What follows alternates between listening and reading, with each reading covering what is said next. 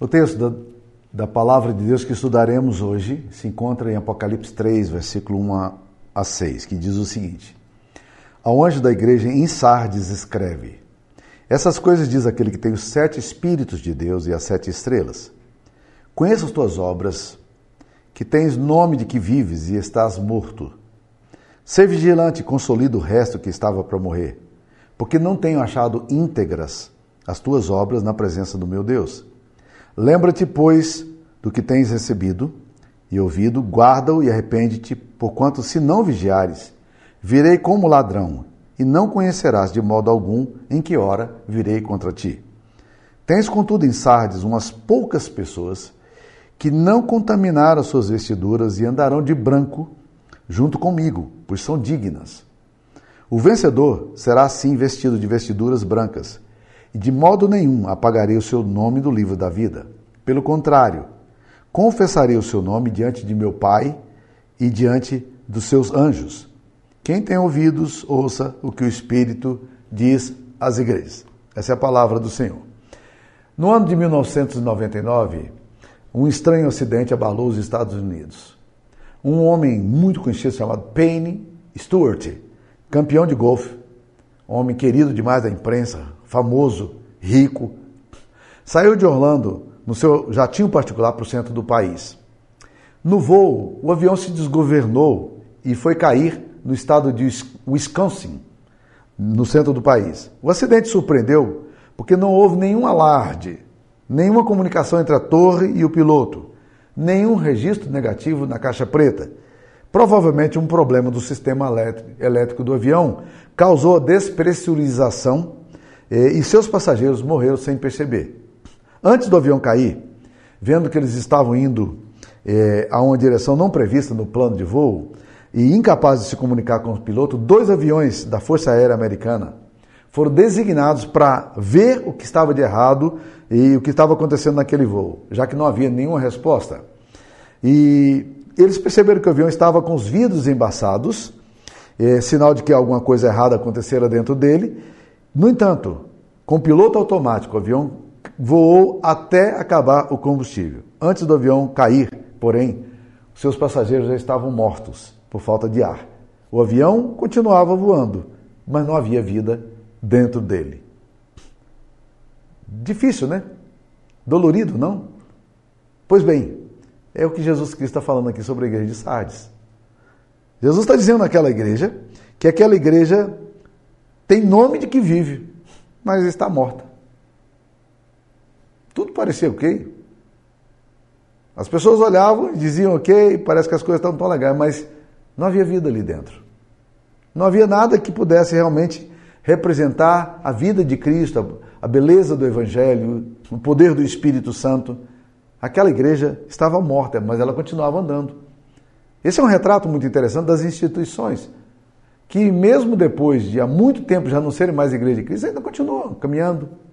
Os pastores ainda continuam dando seus ritos. A, a Bíblia ainda de alguma forma é, é aberta ali, mas não é pregada com a seriedade que precisa. Não há arrependimento, não há conversão. E foi assim, meus queridos irmãos, que nós, é, quando éramos pastores nos Estados Unidos, em 1996 eu cheguei em Boston.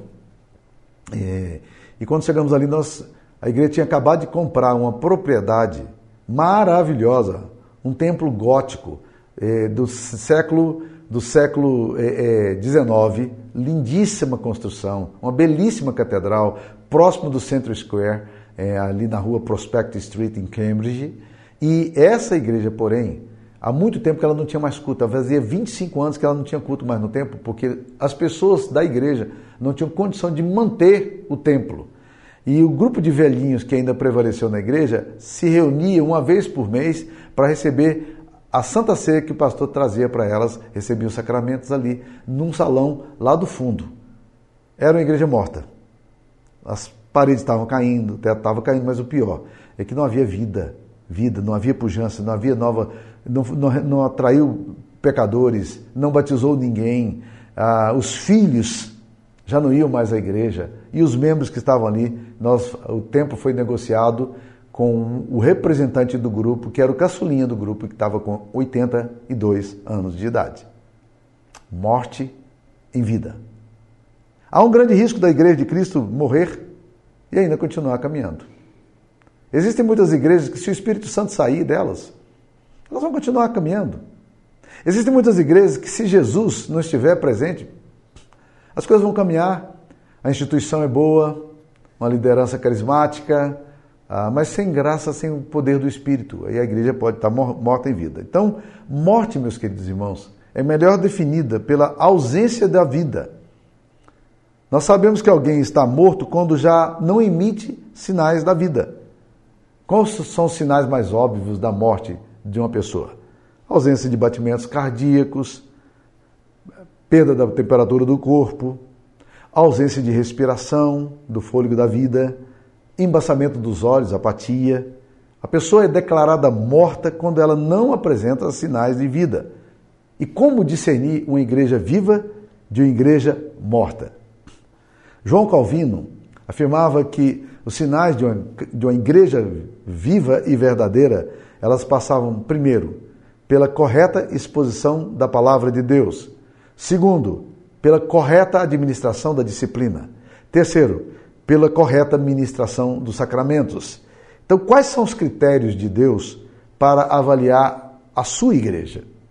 Como é que Jesus avalia? Lembra que nós já fizemos uma consideração aqui de que a igreja de Esmirna era uma igreja pobre, Jesus disse que ela era uma igreja rica, e que a igreja de Laodicea, que nós vamos estudar adiante, ela era uma igreja que se considerava rica e ela era pobre. Jesus tem um termômetro para avaliar a vida da igreja. Muitas vezes a gente define a vida da igreja pela estrutura que a igreja tem, pelo dinheiro que ela tem, pela capacidade administrativa dela. Sardes era uma cidade respeitável, tinha, tinha sido a capital da, do reino da Lídia no século VI a.C. e posteriormente se tornou um centro do governo persa. Nos dias de João, a igreja não era tão relevante, a cidade já não era mais tão, tão relevante, mas a sua localização se encontrava no entroncamento de estradas, que dinamizava a sua indústria, o comércio de lã, a tinturaria. A vida social de Sardes era acentuadamente luxuosa, dissoluta e secularizada. Seus habitantes eram orgulhosos, eh, arrogantes, demasiadamente confiantes. E ao contrário de Tiatira, era uma igreja provavelmente com grande poder financeiro. O problema dessa igreja era a hipocrisia. O que ela apresentava não correspondia à sua realidade. Jesus disse: Você tem nome de que vive, mas você está morta. Então, é uma igreja que representa um papel. Ela tem nome. Ela estava morta. Esse é um retrato de muitas igrejas hoje que possuem boa, causam boa impressão, mas cuja realidade espiritual é péssima. Ela tinha uma boa reputação, tinha nome, mas diante de Deus ela estava morta.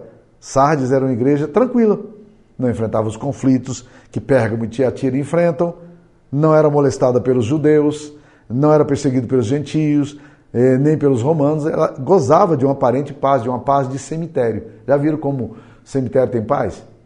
O melhor lugar para você encontrar paz é no cemitério. Ninguém ali incomoda o vizinho, ninguém reclama um do outro, não há barulho, né? não tem reivindicação, não tem baixo assinado, tem nada, mas só tem o problema é que é morto, é lugar de morte. E o que, é que se faz com o morto? O morto, ele precisa ser enterrado ou ele precisa ser ressuscitado. São duas coisas que precisam acontecer. Por isso é que na história da igreja, muitas igrejas foram enterradas. Mas na história da igreja também, meus queridos, muitas igrejas foram ressuscitadas experimentaram um novo calor do Espírito Santo, um avivamento, um derramamento poderoso do Espírito, uma nova consagração, uma intensidade de busca. Jack Elu chama atenção para o fato de que, apesar da morte certa, ela é ainda uma igreja e Jesus ainda anda no meio dela. Apesar da sua morte, há ainda uma realidade de que a igreja pode reviver. E é isso que o texto está dizendo.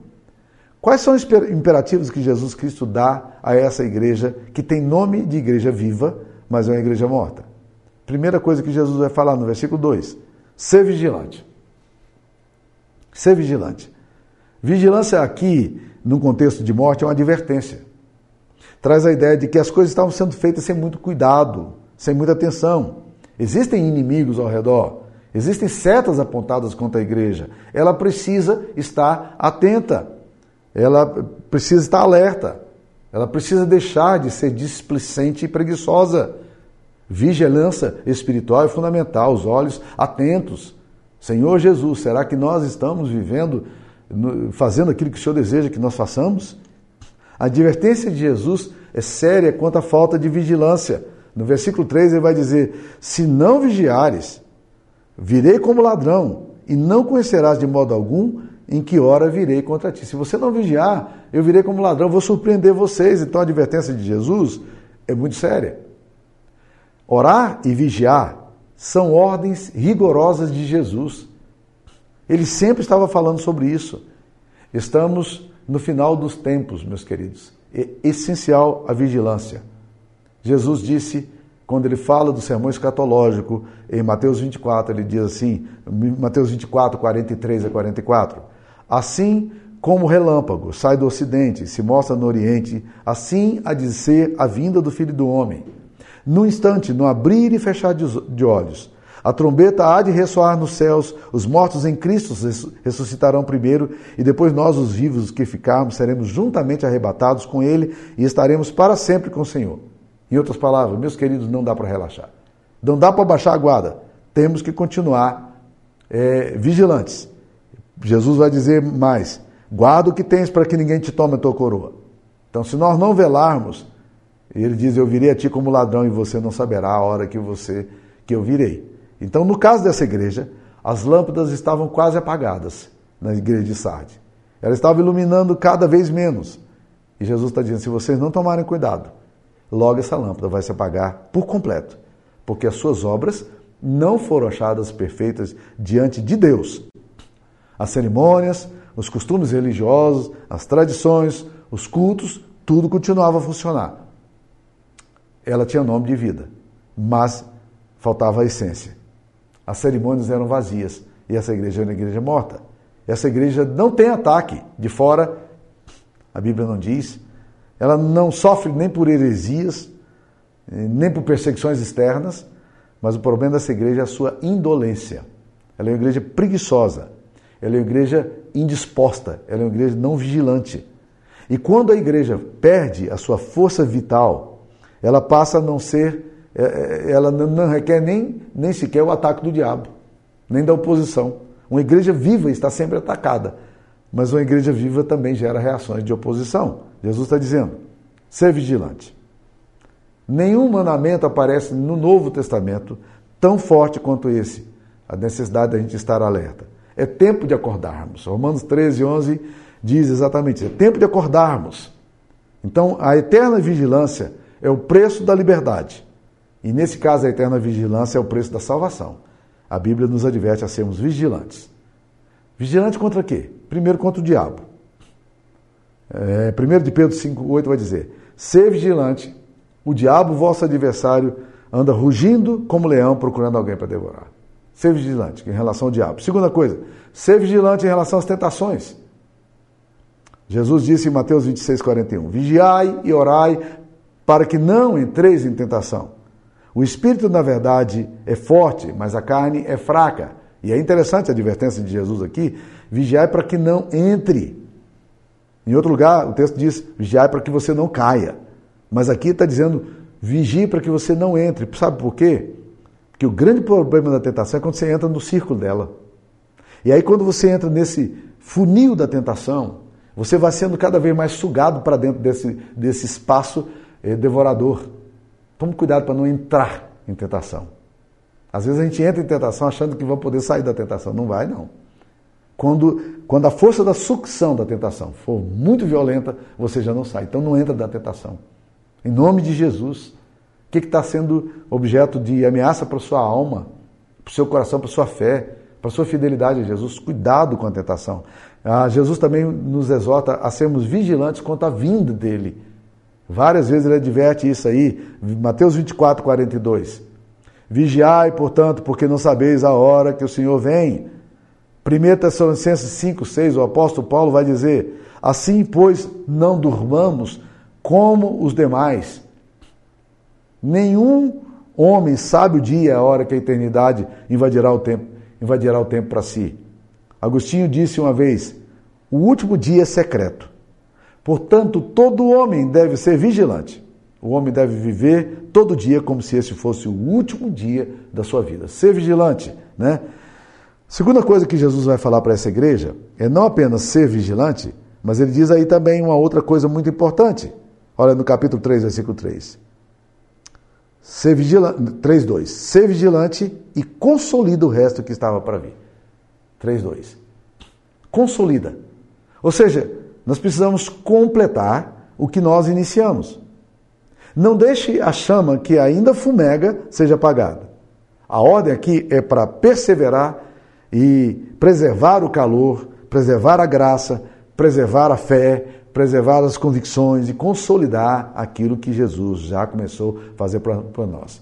Lembra que, da exortação que, que o apóstolo Paulo faz na segunda, na, na carta aos Filipenses, capítulo é, 2,12? Desenvolvei a vossa salvação com temor e tremor.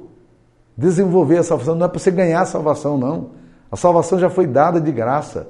Jesus já deu a salvação para você. Mas agora que você tem a salvação, consolida, desenvolva a sua salvação. Leve essa salvação a um crescimento contínuo. É isso que a palavra de Deus nos está dizendo. Mas no capítulo 3, versículo 3 aqui, ele vai dar uma outra recomendação. Primeira recomendação, ser vigilante Segunda recomendação, consolida o resto que estava para morrer, né? E ele vai dizer agora no versículo no versículo 3: Lembra-te, pois, do que tens recebido e ouvido, guarda-o e arrepende-te. Então nós precisamos lembrar do que a gente tem ouvido, daquilo que gente tem recebido. Aqui vale salientar a importância da memória. Lembra-te. Lembra-te. Nem sempre nós temos uma, uma relação imediata é, com Deus. Mas nossa, Deus coloca na nossa memória é, coisas, experiências, a palavra dele. A gente precisa lembrar do que a gente tem recebido. Quando Jesus está lá no, no deserto sendo tentado pelo diabo, é muito interessante observar que ele estava sendo tentado no deserto e ele lembra da palavra que estava no coração dele. E ele evoca isso aí. Lembrar é fundamental para preservar a nossa fé. Jeremias, no meio do caos, ele fala: Quero trazer a memória o que me pode dar esperança. As misericórdias do Senhor são a causa de não sermos consumidos, porque as suas misericórdias não têm fim, renovam-se cada manhã. Grande é a sua fidelidade. Estava um caos a vida de, de Jeremias, estava um caos a situação política, estava um caos a situação histórica, mas ele lembra. Lembrar das promessas de Deus, lembrar do que Deus já fez por nós é uma das coisas mais importantes na nossa vida. A nossa lembrança é o nosso passado sendo atualizado. Porque gratidão é o amor relembrando o passado. O povo cristão é um povo que tem memória. E Jesus está lembrando o povo aqui pra, pra, em relação a isso aí. Conserva a palavra, guarde aquilo que você tem, conserva o que você já recebeu. Né? E é isso que a palavra de Deus está dizendo. E, e ele diz mais: arrepende-te. Estão percebendo como a questão do arrependimento é uma questão que está sempre vindo em todas as cartas? Se você tem me acompanhado até aqui, ou se você está lendo o texto de Apocalipse, você vai sempre perceber Deus chamando o pessoal a arrependimento. Arrepende-te, arrepende-te. Ah, Lutero, quando colocou as 95 teses na Catedral de Wittenberg, em 31 de outubro de 1517, a primeira tese dele é, foi a seguinte: a vida do cristão deve ser uma vida diária de penitência, que na verdade a melhor tradução para a nossa linguagem seria de arrependimento. A vida cristã do, do, do, do crente tem que ser uma vida de arrependimento, arrependimento diário. Não arrependimento uh, de anteontem, mas arrependimento diário. Nós precisamos nos arrepender. Nós precisamos nos arrepender do que temos feito, temos que nos arrepender da vida de indolência, do que não temos feito. Temos que nos arrepender é, da nossa justiça própria, por acharmos que nós somos bons demais. Então nós precisamos é, nos arrepender. Agora preste atenção numa esperança linda que esse texto aqui nos traz. No capítulo 3, versículo 4, Jesus diz aqui, né? ah, ele diz: Tens, contudo, em Sardes umas poucas pessoas que não contaminaram as suas vestiduras e andarão de branco junto comigo, pois são dignas. Ah, que coisa fantástica. Eu gosto de ler esse texto aqui, meus queridos irmãos, me dá uma enorme esperança. Porque diz, tem, em, contudo, em Sardes, umas poucas pessoas. Em geral, eu percebo que na vida da igreja, nós temos, como em qualquer instituição, o que a gente chama de, de uma tabela 20-80. Nós temos na igreja 80% que é consumidor, gente que quer receber, gente que quer ser abençoada, gente que vem por motivos, muitos motivos, e tem 20% de pessoas na igreja que, que são pessoas que pegam as coisas e querem fazer as coisas acontecerem. São pessoas compromissadas. São pessoas fiéis. E é maravilhoso, meus queridos irmãos, saber, e eu tenho percebido isso em todas as igrejas por onde eu passo, essas poucas pessoas que pagam o preço da fé. São pessoas que, que generosas, contribuem para o reino de Deus, são pessoas que consomem o seu tempo no reino de Deus, são pessoas que oram pelos pecados da comunidade, são pessoas que, que discipulam, pessoas que se envolvem. A igreja vai continuar fiel, sabe por quê? Por causa desses poucos. Há aqui nessa igreja de Sardes um grupo de, de pessoas é, que, mesmo nas crises, era um resto fiel. E a partir desse texto, meus queridos irmãos, tudo pode ser reconstruído, tudo pode ser fortificado, tudo pode ser edificado, porque essas pessoas se recusam a viver a aparência. Essas pessoas se recusam a viver no pecado, na indolência, na hipocrisia. E no capítulo 3, versículo 4, Jesus diz: Essas poucas pessoas não contaminaram as suas vestiduras. E é muito importante pensar nisso aqui, fala assim: não contaminaram as suas vestiduras é, e andarão de branco junto comigo, porque são dignas. Eu quero pensar aqui um pouquinho na dignidade dessas pessoas.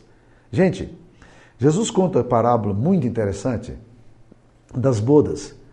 Uma festa que o homem resolveu fazer e ele convidou as pessoas para virem. E diz a Bíblia que as pessoas começaram a dar desculpas. Uns disseram, não, eu tenho uma junta de bois, eu tenho um negócio, não, eu tenho uma coisa da família, não posso ir, papapá, foram dando desculpa. A festa estava preparada e o dono da festa disse: vão pelos becos, vão pelas encruzilhadas, vão para a beira das estradas. Pegue tudo, tudo quanto é pessoas que não têm nenhum valor social, mas tragam porque a comida está pronta. A ceia está pronta, a festa está preparada. Eu convidei, mas as pessoas não foram dignas. Quando essas pessoas chegaram ali, a Bíblia diz que, que elas se assentaram à mesa, mas de repente aquele homem olhou e viu uma pessoa que estava sentada à mesa, mas ela estava com roupas que não eram dignas. Como assim? E ela é expulsa porque não tem roupa digna, porque ela é uma pessoa pobre, porque não. Era tradição nas festas de pessoas ricas elas darem para aqueles que chegavam uma roupa, para que elas participassem da festa com a roupa que eles receberam dos seus anfitriões. Olha que coisa maravilhosa, gente. Quando você recebe a salvação, Jesus Cristo te dá uma roupa branca, vestiduras brancas lavadas pelo sangue do Cordeiro. Ele coloca em você essas vestiduras. A dignidade que essas pessoas têm com as suas roupas e que nós temos não é uma dignidade nossa. As vestiduras brancas, a nossa dignidade não está naquilo que a gente faz, mas na roupagem de Cristo Jesus, que nos coloca uma roupa branca e Ele quer que nós andemos de vestiduras brancas junto, junto com Ele. Então, meus queridos, essas vestiduras brancas, é, esses linhos finíssimos que Jesus Cristo nos dá, são os atos de justiça dos seus santos. E Ele agora nos convida para vivermos de acordo com a festa, de acordo com a cerimônia, de acordo com o convite dele. Não dá para você vir para a festa e continuar com a roupa que você tem. Muitas pessoas estão dizendo assim: vem para Jesus como você está. E é verdade. Você deve vir para Jesus como você está. Mas, meu querido irmão, não se iluda. Se você vem para Jesus como você está, você precisa entender que você não pode permanecer com Jesus do jeito que você era. Porque o Evangelho não te convida, venha para Jesus do jeito que está e continue do jeito que você está. O Evangelho te convida para vir para Jesus do jeito que está, para sofrer a transformação e a mudança que Jesus Cristo pode fazer na sua vida. A igreja de Sardes tinha uns poucos que não contaminaram as suas vestiduras. Eles estão vestidos de vestiduras brancas. E o texto aqui de Jesus vai falar: olha, eu vou confessar o nome desse, dessas pessoas que não contaminarem as suas vestes. Eu vou confessar o nome dela diante dos pais. Capítulo 3, versículo 5. O vencedor será assim vestido de vestiduras brancas. E de modo algum apagarei o seu nome no livro da vida. Pelo contrário, confessarei o seu nome diante do meu Pai e diante dos seus anjos. Eu vou testemunhar os atos de justiça de vocês. Eu estarei testemunhando a seu favor. Eu estarei com vocês diante do Pai. Ele é o nosso advogado. E o texto, mais uma vez, meus queridos irmãos, termina dizendo: Quem tem ouvidos para ouvir, ouça. Todas as vezes, em todas as cartas, elas terminam exatamente dizendo a mesma coisa. Por que será? Nós já sabemos.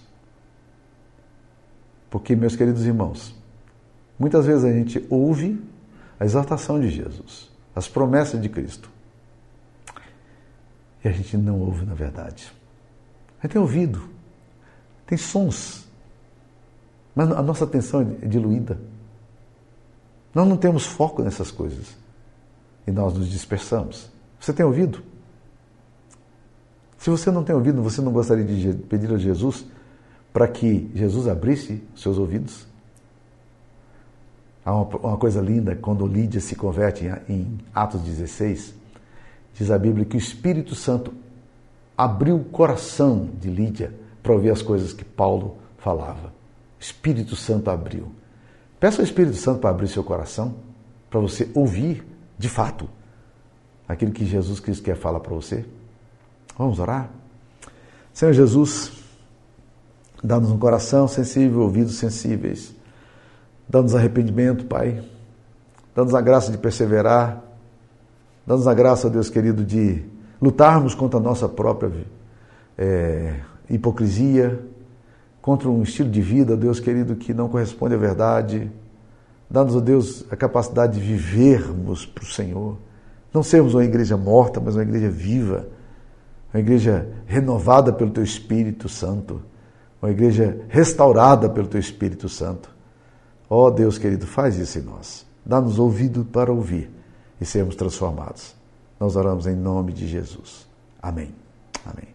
Deus abençoe a sua vida e a sua história e a sua família. Fique na paz do Senhor. Amém.